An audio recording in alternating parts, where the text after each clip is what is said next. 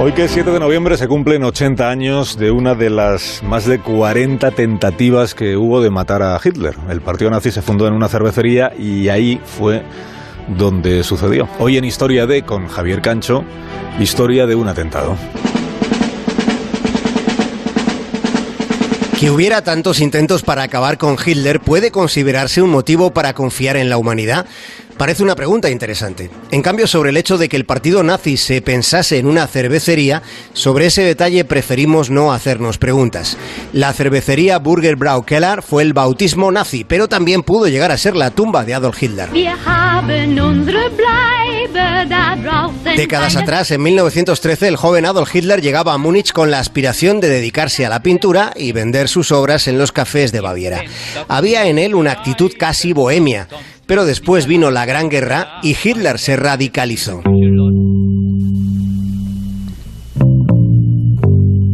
Su primera presencia pública fue en aquella cervecería, en la Burger.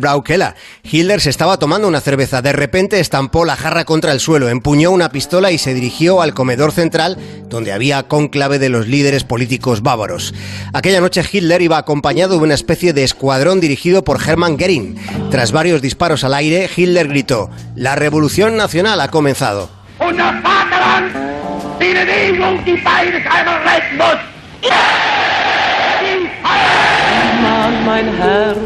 Aquel incidente terminó en juicio. Hitler fue encarcelado. En la prisión de Landsberg escribió el Mein Kampf, pero sobre todo aprovechó el proceso para promocionar sus ideas políticas y propulsar su liderazgo.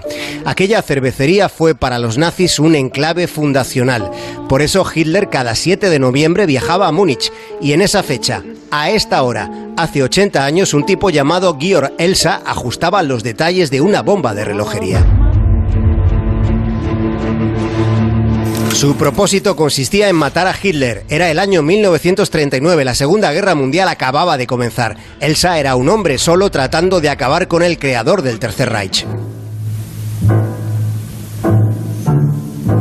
Y en el 39 Rusia todavía era aliada de Alemania y los Estados Unidos estaban muy lejos de implicarse en el conflicto. A las 21 horas y 20 minutos de aquella fecha, una bomba destrozó la tarima donde Hitler había dirigido su arenga. Hubo siete muertos, mientras en ese instante el Führer iba en limusina camino de la estación de tren. Había dejado la Burger Braukela a las 21 horas y 7 minutos, exactamente 13 minutos antes de la explosión.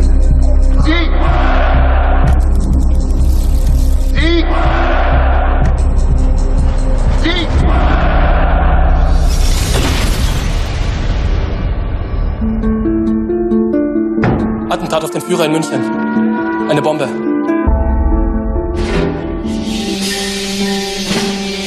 Aquel carpintero sintió el deber de terminar con el Führer. Con toda la perspectiva de los acontecimientos, su comportamiento representa un compromiso de resistencia, cuando tan cuestionada fue la tolerancia del pueblo alemán con el fanatismo nazi en aquellos años terribles. La determinación del carpintero ante Hitler plantea una pregunta incómoda. ¿En algún momento los atentados pueden llegar a ser pertinentes? En la cervecería aquella noche de hace 80 años estaba el Führer Adolf Hitler, el fundador de la Gestapo Hermann Göring y el ministro de propaganda de la Alemania nazi Joseph Goebbels. ¿Cómo habría sido el siglo XX si aquellos criminales se hubieran tomado una jarra más? ¿Habría tenido que soportar la humanidad un sufrimiento tan terrible? Georg Elsa fue torturado por la Gestapo y confinado al campo de exterminio de Dachau. Fue ejecutado un mes antes de la victoria aliada, 21 días antes de que Hitler decidiera suicidarse.